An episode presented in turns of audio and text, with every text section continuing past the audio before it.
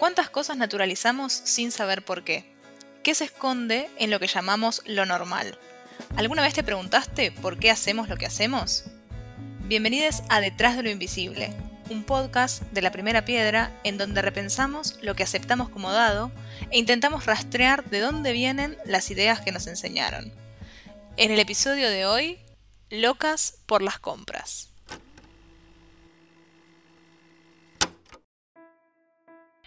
¿Cómo está organizado el consumo? ¿Quiénes gastan el dinero y en qué?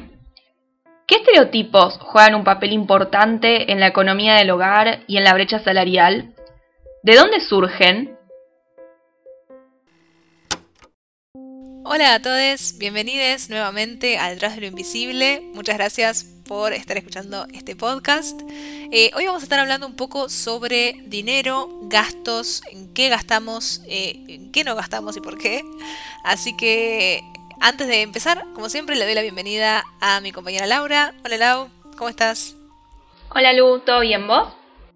Todo bien. Bueno, ya estamos listas para arrancar con este tema que es muy, muy interesante. Pero antes queríamos eh, recordarles que Detrás del Invisible es un podcast que forma parte de la revista La Primera Piedra y que si les gusta lo que hacemos y quieren apoyar nuestro trabajo, siempre pueden colaborar con nuestro proyecto. Recuerden que pueden colaborar a partir de 200 pesos mensuales o con un cafecito, es decir, una colaboración única que puede ser a partir de 50 eh, pesos. Eh, pueden acceder con el link que dejamos en la descripción de este podcast y además, si se suscriben mensualmente, van a poder recibir el newsletter de Gustavo Justo y Tamara Grosso, un sinónimo para la palabra amor. Sí, y también en la descripción del podcast van a encontrar un link en el que pueden dejarnos su mail y recibir cada vez que publicamos un nuevo episodio una notificación de el estreno de cada uno de los nuevos temas. Así no se pierde ninguno y estamos siempre en contacto con, con ustedes. Así que bueno, muchas gracias otra vez por sumarse a este podcast y ahora arrancamos con el tema del día. Que vamos a empezar este episodio pensando en la imagen de una persona que es adicta a las compras. Si tuvieran que pensar rápido, ¿esa persona es un hombre o una mujer? Bueno, la realidad es que existe todo un historial de estereotipos alrededor de la mujer como la loca de las compras, ¿no? De hecho, hace unos años, nuestro expresidente Macri comparó al populismo con una mujer que le usa la tarjeta de crédito al marido y la gasta, la gasta, hasta que de repente le vienen a hipotecar la casa. La pregunta es, ¿esa misma analogía hubiera servido con un hombre? ¿Con el hombre que le gasta la tarjeta de crédito a la mujer? ¿O solamente funciona así? Bueno, justamente investigando para el podcast me crucé con una frase en internet que dice, todo el mundo gasta mal su dinero, solo que las mujeres se culpan por eso. ¿No? Una frase bastante curiosa que me hizo acordar a lo que hablábamos en el episodio Peligro al volante, hace unas semanas, en donde, bueno, hablábamos de los estereotipos de género alrededor de los autos, del diseño de los autos, del manejo, eh, en donde, bueno, ya habremos escuchado, ¿no? Que si una mujer maneja mal, la respuesta es, ah, maneja mal porque es mujer. Digo, ¿cuántas veces habremos escuchado eso alguna vez en nuestras vidas, ¿no? Pero que si un hombre maneja mal, nadie adjudica ese error al género. Son roles que siguen bastante vigentes. Lo mismo sucede con el tema del dinero. La sociedad construyó un estereotipo alrededor de la mujer gastadora. O sea, pensemos un ejemplo rápido, las publicidades de los bancos privados, ¿no? Que suelen tener tarjetas, programas de beneficios exclusivos para mujeres. Sin ir más lejos, yo creo que todos recordaremos que hace unos años estaba la campaña publicitaria, un banco privado con los personajes de Marcos y Claudia, que eran interpretados por Gonzalo Suárez y Paula Barrientos, que después ella se alejó de la campaña, pero fue una un segmento que fue muy vigente e incluso muy conocido desde el 2008, que se basaba en eso, la mujer gastadora que le agarraba la tarjeta a la pareja y mientras la pareja sufría de toda la plata que gastaba.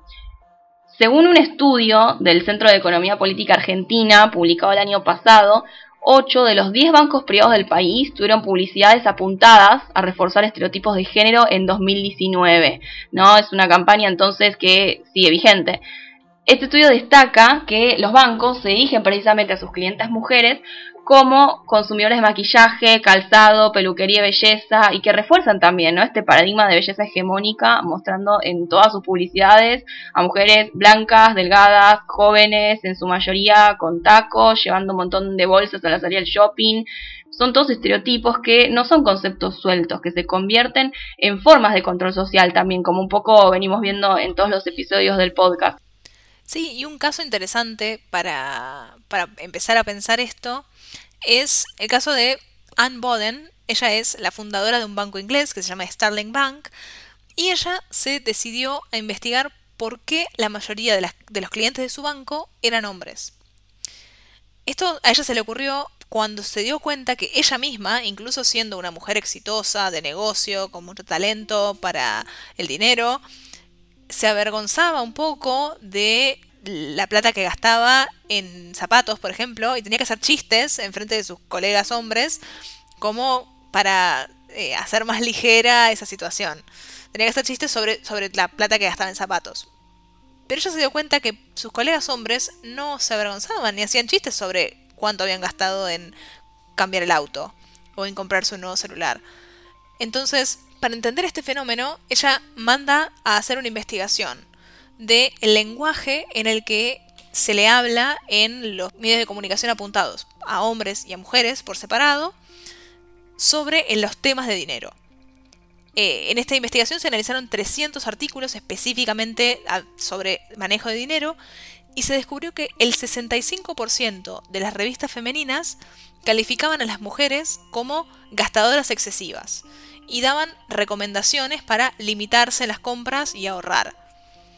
Entonces, el ahorro era algo que se les inculcaba a las mujeres, es necesario ahorrar. Normalmente eso se veía representado un poco infantilmente con una alcancía en forma de chanchito o con eh, tips para eh, cómo ahorrar o dónde encontrar los mejores descuentos, eh, dónde encontrar los mejores precios. Todas esas ideas están relacionadas a la forma de comprar de las mujeres. En el caso de los medios, que hablaban a los hombres sobre el dinero, el 73% de los artículos que se analizaron hablaban del dinero como un ideal masculino de estatus.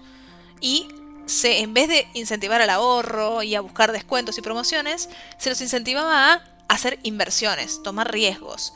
Muchas veces esos riesgos estaban usados con terminología relacionada con la batalla, el poder, la competencia, cosas como conquistar el mercado, el mundo de los negocios es solo para los que se atreven. Digamos, como esos conceptos que están relacionados un poco con, todo este mundo masculino de, de, conquistar y de ver quién es el más fuerte. Entonces, mientras que a las mujeres se les pedía achicar los gastos y ahorrar para gastar eso, ese pequeño ahorro en alguna cosa que iba a terminar siendo frívola, a los hombres se los incentivaba a invertir, seguir creciendo y apostar en su futuro. Entonces, según los resultados del estudio, el lenguaje de los medios de comunicación hablaba de una mujer que gasta en una cartera, mientras que un hombre invierte en un traje, que le va a ayudar en su futuro para mejorar su posición económica, conseguir mejores trabajos, etc. Claro, es una diferencia súper interesante en cómo muestra también que las mujeres están como tironeadas entre dos polos, ¿no? Por un lado, desde la infancia somos bombardeadas con estas ideas de que las mujeres gastan mucho, hay chistes sobre que son, entre comillas, difíciles de mantener, películas de Hollywood, eh, series muy conocidas sobre adicciones a las compras con mujeres llenas de bolsas de shopping en los postes publicitarios, publicidades que muestran lo mismo, eh, revistas que hablan sobre cómo parar de comprar y ahorrar un poquito cada mes. Parecería que es como una enfermedad loca que les agarraría a las mujeres según todos estos estereotipos que nos bombardean no sé si recordarán la serie Friends, pero hay un episodio en el que Rachel quiere ser independiente económicamente y la única opción que encuentra es cortar todas sus tarjetas de crédito porque parecería que era la única opción y que no podía parar, que era una enfermedad. Pero la realidad es que, por otro lado, también estamos a merced de toda una industria, toda una maquinaria que todo el tiempo está exigiendo que hay que consumir productos apuntados al público femenino para ser feliz, ¿no? Cremas de belleza, tintura, ropa de la última temporada, depilación, cirugías estéticas, gimnasio, toda una gama de cosas donde el capitalismo armó para las mujeres todo lo que parecería ser un laberinto sin salida, ¿no? Si decidís gastar en lo que todo el tiempo las publicidades y la sociedad dicen que supuestamente necesitas, te sentís culpable por ser gastadora. O sea, habría que estar ahorrando. Si ahorrás y no gastás, el sistema se asegura hacerte sentir culpable de que deberías estar gastando en todas estas cosas. O sea, si están estos zapatos nuevos, capaz eh, uno sería feliz. Pero ¿dónde viene esto?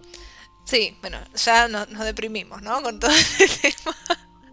Pero bueno, vamos a intentar concentrarnos y eh, pensar de dónde viene esta, esta realidad que, sufrimos todos los días. Em, como hablamos en los episodios anteriores, si se acuerdan, hablamos en varios sobre este tema. Luego de la Segunda Guerra Mundial, la reactivación del sistema capitalista necesitó ordenar las ciudades y los puestos de trabajo de una forma que fuera productiva para, digamos, volver a reactivar la economía. Piensen que todos los países centrales tenían su economía devastada y necesitaban una forma de, bueno, salir adelante. Entonces los hombres volvían de la guerra, ocupaban los espacios en las industrias y las mujeres eran recluidas al interior del hogar. O sea, las mujeres que durante la guerra habían tenido que salir a trabajar para cubrir los espacios de, los hombres que habían ido a la guerra, vuelven a las casas. Entonces, para reactivar esta industria, o sea, tenías a todos los hombres en su puesto de trabajo, eh, moviendo la industria, pero para eso era necesario que hubiera alguien consumiendo. Entonces, para que existiera nuevas personas que consumieran, era necesario echar mano a un nuevo público. Entonces, ¿quién puede ser la persona que centralice el consumo de la producción que se está generando? Bueno, esa mujer esa persona, esa persona va a ser la mujer. La mujer que antes era la cuidadora del hogar va a pasar a ser la mujer consumidora. Y eso va a marcar la historia del capitalismo como lo conocemos y nos va a explicar mucho sobre la necesidad de comprar que se le instauró a las mujeres en ese momento. Para manejar el hogar, una mujer tiene que comprar insumos, ciertas cosas para que la casa funcione porque a la mujer le cayó la responsabilidad de tener que comprar las cosas. Entonces a esa mujer hay que comprarle, hay que venderle todo lo que pueda comprar. El marketing, en ese momento, decide posicionar a las mujeres como las buenas compradoras y empieza a centralizar toda la publicidad en ellas. Entonces, las mujeres están al frente del hogar, son las que organizan todo lo que pasa ahí, se encargan de la unidad, de la armonía familiar. Entonces, lo primero que necesitamos es venderle a las mujeres electrodomésticos. Estos electrodomésticos les van a hacer todas las tareas domésticas que ellos tienen, les van a hacer más fácil. Entonces, para ser una mujer moderna y una mujer feliz, que es, diferente a la mujer de antes, la mujer de antes lavaba la ropa a mano, pero la mujer moderna y feliz y que va a salir adelante de la nueva era es una mujer que tiene lavarropas, tiene lavavajillas, tiene aspiradora, tiene máquina de coser, de todos los electrodomésticos que van a lograr que su trabajo sea más sencillo y vas a dejar de ser una esclava. Ya no vas a ser esclava del hogar, como antes va a ser una nueva mujer. Entonces, lo que el sistema necesita es esta, digamos, una manipulación de la felicidad que solo es posible si tenés todos los electrodomésticos nuevos. Eh, esas mujeres necesitaban renovar sus casas porque necesitaban comprar cosas que el sistema necesitaba vender. A alguien se lo tenían que vender. Entonces, eh, el ideal de la liberación de las tareas domésticas se vendía como la posibilidad de tener más tiempo libre. Ese tiempo libre iba a servir para salir de paseos y para salir de compras. Entonces, vas a tener más tiempo para hacer tus cosas, pero tus cosas van a ser comprar. Entonces, la mujer recibe estímulos publicitarios y mediáticos en cuatro niveles.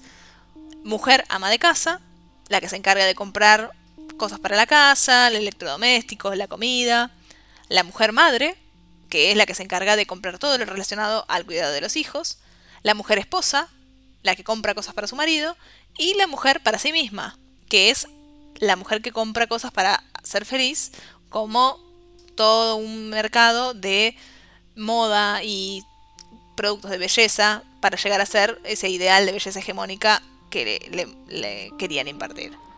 Bueno, ¿y qué significa esto? Que entonces obviamente no es que las mujeres son naturalmente, entre comillas, locas por las compras, son generaciones y generaciones a las que el sistema les dijo es tu responsabilidad comprar, hay que modernizar el hogar, necesitas comprar para ser feliz, porque todo el sistema en definitiva necesita vivir de eso. Entonces, como hablamos en el episodio sobre las ciudades, en Turistas sin saberlo, los espacios urbanos eran hostiles para las mujeres, a excepción de aquellos que específicamente estaban apuntados al consumo y a partir de los años 80 el lugar por excelencia apuntado al consumo pasó a ser el shopping. Las mujeres tenían más tiempo libre de las tareas domésticas, entonces las publicidades las mandaban de compras a un lugar que en definitiva encarnaba esta seducción por la riqueza y la ostentación de lo que es la felicidad individual, ¿no? El consumo entonces es vendido como una forma de liberación y autonomía. Salí, andá, salí de casa, a un gusto, pero es todo lo contrario, es esclavitud ante el sistema. Y esa esclavitud logra su punto culmine con la aparición de las tarjetas de crédito y la venta en cuotas. A pesar, y esto es un dato importante, que en Estados Unidos, cuna de todo este sistema de consumo, hasta 1974, una mujer no podía sacar su propia tarjeta de crédito sin la firma de su marido. O sea, la realidad es que esa idea de endeudarse para encajar fue mucho más publicitada hacia las mujeres que hacia los hombres. Sí, y toda esta publicidad, este sistema diseñado para alimentar la sociedad de consumo, que termina reforzando roles y estereotipos de género, enfatiza por supuesto estos papeles de los que venimos hablando, ¿no? La familia modelo, heteronormativa, la mujer que gasta y administra un hogar, pero que económicamente termina siendo siempre dependiente del varón. Y a pesar de que por supuesto vivimos un cambio de época. Eh, hoy hablamos de crecimiento, de independencia profesional y laboral de las mujeres.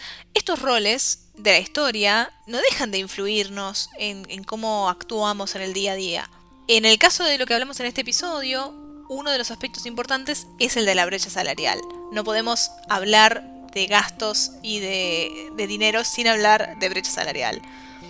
Ya a esta altura, y como parte de, digamos, como resultado de las luchas feministas a lo largo de los años, se han hecho muchos informes, está mucho más visibilizado el hecho de la menor tasa de inserción laboral de las mujeres con respecto a los hombres. Sin ir más lejos, en Argentina, de acuerdo a los datos del INDEC del año 2019, mientras que la tasa de actividad, es decir, la cantidad de personas que tienen un trabajo remunerado, en el caso de los varones es del 70%, en el caso de las mujeres es solamente del 49%.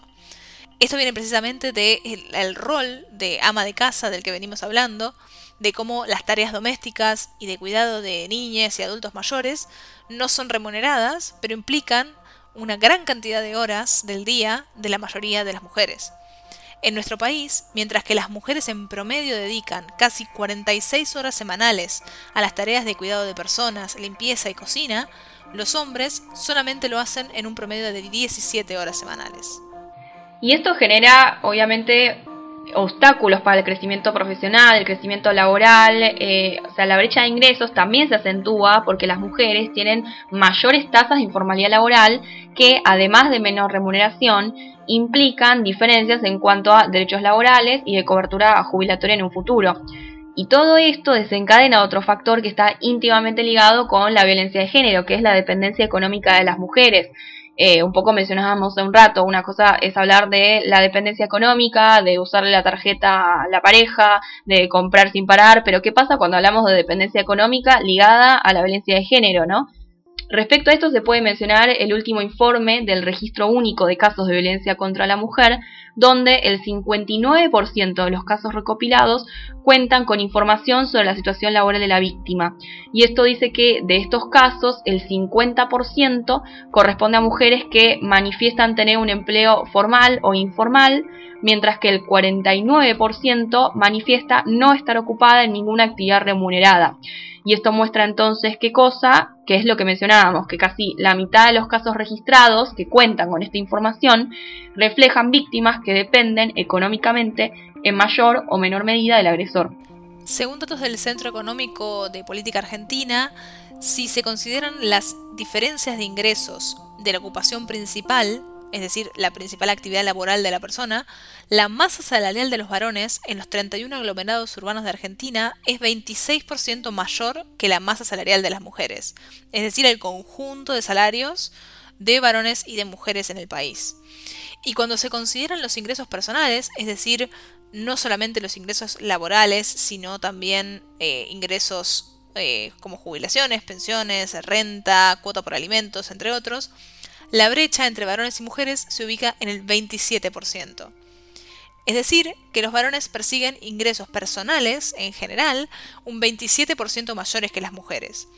Todos estos datos son los que permiten hablar de la feminización de la pobreza, que se acentúa cuando se introduce el factor de la maternidad. El CEPAL también menciona que el 27% de los hogares argentinos son monoparentales y dentro de este porcentaje el 60% está a cargo de una mujer y el 37% de los mismos se encuentra en la franja más pobre de la población. Bueno, en este punto y volviendo un poco a los temas que mencionábamos al principio, se puede hablar entonces de disparidad en la participación en el sistema financiero, ¿no? En Argentina, según este mismo informe del CEPAL, la menor tasa de actividad femenina y los mayores niveles de informalidad se correlacionan directamente con la menor proporción de mujeres con cuenta sueldo en un banco. Dentro de la población adulta femenina eh, está registrado que un 19% tiene una cuenta donde cobra su sueldo, mientras que para el caso de los varones este porcentaje asciende a un 28%. Esta participación disímil es, por supuesto, un factor que se correlaciona con otros eh, respecto a lo que es la participación en los bancos, como la posibilidad de acceder al mercado formal de crédito. Los montos de financiamiento a los que pueden acceder las mujeres son inferiores a los que terminan pudiendo acceder los varones. Y esto es otro factor que en definitiva sostiene las desigualdades en el tiempo y amplifica el impacto de la crisis económica sobre los sectores más vulnerables. Y no solamente la brecha salarial es un factor de desigualdad económico central, sino que además los mismos productos promocionados para las mujeres, de lo que hablábamos al inicio del podcast, terminan saliendo más caros por lo que se conoce como el impuesto rosa, un concepto que se acuñó eh, originalmente en inglés por la Dirección de Asuntos al Consumidor en Nueva York. El impuesto rosa se refiere a cómo en muchos países hay productos de consumo masivo que tienen un sobreprecio o un precio diferencial solo por el hecho de estar destinados a mujeres. Eh, en pocas palabras, muchas veces es simplemente por tener un paquete rosa, eh, el mismo producto es más caro porque está pensado para este público femenino. De acuerdo a los estudios realizados por la Organización de Economía Feminista, Elementos de higiene personal, como desodorantes, perfumes, talco, afeitadoras, también ropa para niños, adultos, medicamentos, incluso golosinas, pueden valer hasta un 40% más si están pensados para mujeres. En diciembre de 2015, por ejemplo, el Departamento de Asuntos de Consumidores de Nueva York publicó un informe en el que se comparan versiones oficialmente femeninas y masculinas de 800 productos de 90 marcas en 24 tiendas diferentes. Del estudio se deriva que las mujeres pagan en promedio un 7% más que los varones por productos similares. Y hay muchos estudios que hablan sobre esta diferenciación y nos lleva a preguntarnos por qué, a qué se debe que estos productos sean más caros. Y volvemos un poco de lo que hablábamos al principio, todos esos estereotipos de la sociedad de consumo que se refuerzan constantemente a través de la publicidad. En un artículo de Economía Feminista precisamente se menciona que generalmente esta diferenciación se genera a partir de decisiones comerciales de las empresas, del marketing, de la publicidad, que operan bajo la hipótesis o de la premisa de que las mujeres están dispuestas a pagar más por su vestimenta o por su higiene personal. Entonces, esta realidad se plantea como una necesidad natural, pero es un rol que está reforzado históricamente y de lo cual se aprovechan muchas veces las empresas que quieren vender productos. Y esto, por supuesto, puede tener más consecuencias en algunos casos que en otros, ¿no? Es decir, se puede comprar una afeitadora azul en vez de una rosa, pero no hay otra opción en el caso de los productos de higiene menstrual para mujeres y varones trans que están grabados por el IVA y que generan gastos muy elevados sumado a la inflación sobre todo en los hogares de bajos recursos, donde en la adquisición de estos productos, en el caso de nuestro país, puede llegar a representar el 10% de los ingresos, es un montón eso. Hay que tener en cuenta también que la falta de acceso a los mismos puede generar problemas de salud, que implica aislamiento, reducción de movilidad, implica dejar de ir a lugares como el trabajo, la escuela, eh, lo que genera deserción y bueno, obviamente continúa reforzando ¿no? todo el circuito que acentúa la feminización de la pobreza. Sí, aunque hoy en día estemos lentamente desterrando estos estereotipos, la realidad es que las imágenes publicitarias que colocan a las mujeres en el rol de la que consume de forma imparable, la que tiene que ir de shopping, la que eh, no puede parar de gastar, la realidad es que continúa presente y continuamos eh, rodeados de esas imágenes todo el tiempo. La idea del consumo diferenciado, que a su vez aumenta el precio de ciertos productos porque supuestamente son productos para mujeres y eso hace que sean más caros, eh, pareciera estar completamente aislado de la realidad social donde tenemos la brecha salarial, donde tenemos el techo de cristal que impide que las mujeres lleguen a los puestos jerárquicos de las empresas, la feminización de la pobreza, que en nuestro país es una realidad durísima, y el rol de la mujer al interior del hogar con las tareas domésticas que continúan siendo, incluso en el 2021, eh, mucho más eh, fuertes para las mujeres que para los hombres. Aunque estemos en camino de que eso mejore, la realidad es que seguimos viviendo estos problemas todos los días. Y bueno, todo esto nos hace preguntarnos, ¿no? ¿Llegará algún momento en que nos podamos deshacer de este estereotipo completamente? La mujer eh, en el rol del ama de casa, al interior del hogar, eh, las tareas domésticas, la loca por las compras. Llegará un momento en que en la práctica todo esto no sea un factor de desigualdad económica. ¿Cómo estarían orientadas las publicidades o incluso el mercado entero si esto fuera así? Sí, la realidad es que como siempre no tenemos respuestas ante estas preguntas, pero sí nos ayuda mucho pensar en esas cosas para entender un poco más en lo que hablábamos antes de este tironeo constante entre la necesidad de comprar y la culpa por comprar que el sistema le, ha impuesto a las mujeres por lo menos en los últimos 60 años. Entonces, eh, la próxima vez que un banco haga una publicidad con una chica llena de bolsas de shopping y promociones para el Día de la Mujer de salir a comprar, la realidad es que hay que ponerse a pensar por qué existe esto, por qué se generan estos estereotipos y cómo respondemos ante ellos. Así que, nuevamente, muchas gracias por haber participado en este podcast con nosotras. Eh, nuevamente, como siempre, en 15 días nos vamos a volver a encontrar. Y antes de despedirnos, lo que queríamos es que, además de eh, invitarles a, colaborar, si les gusta el podcast y conocen gente que puede interesarle también, si nos comparten, siempre les vamos a agradecer un montón. Así que muchas gracias por sumarse otra vez al podcast y nos vemos en 15 días. Detrás de lo Invisible es un podcast de la revista La Primera Piedra. Pueden seguirnos en Instagram y Twitter como arroba revista LPP y acceder a todas nuestras notas en laprimerapiedra.com.ar. Además, si quieren colaborar para que podamos seguir haciendo nuestro trabajo, pueden ingresar al link en la descripción de este podcast o en laprimerapiedra.com.ar barra colabora.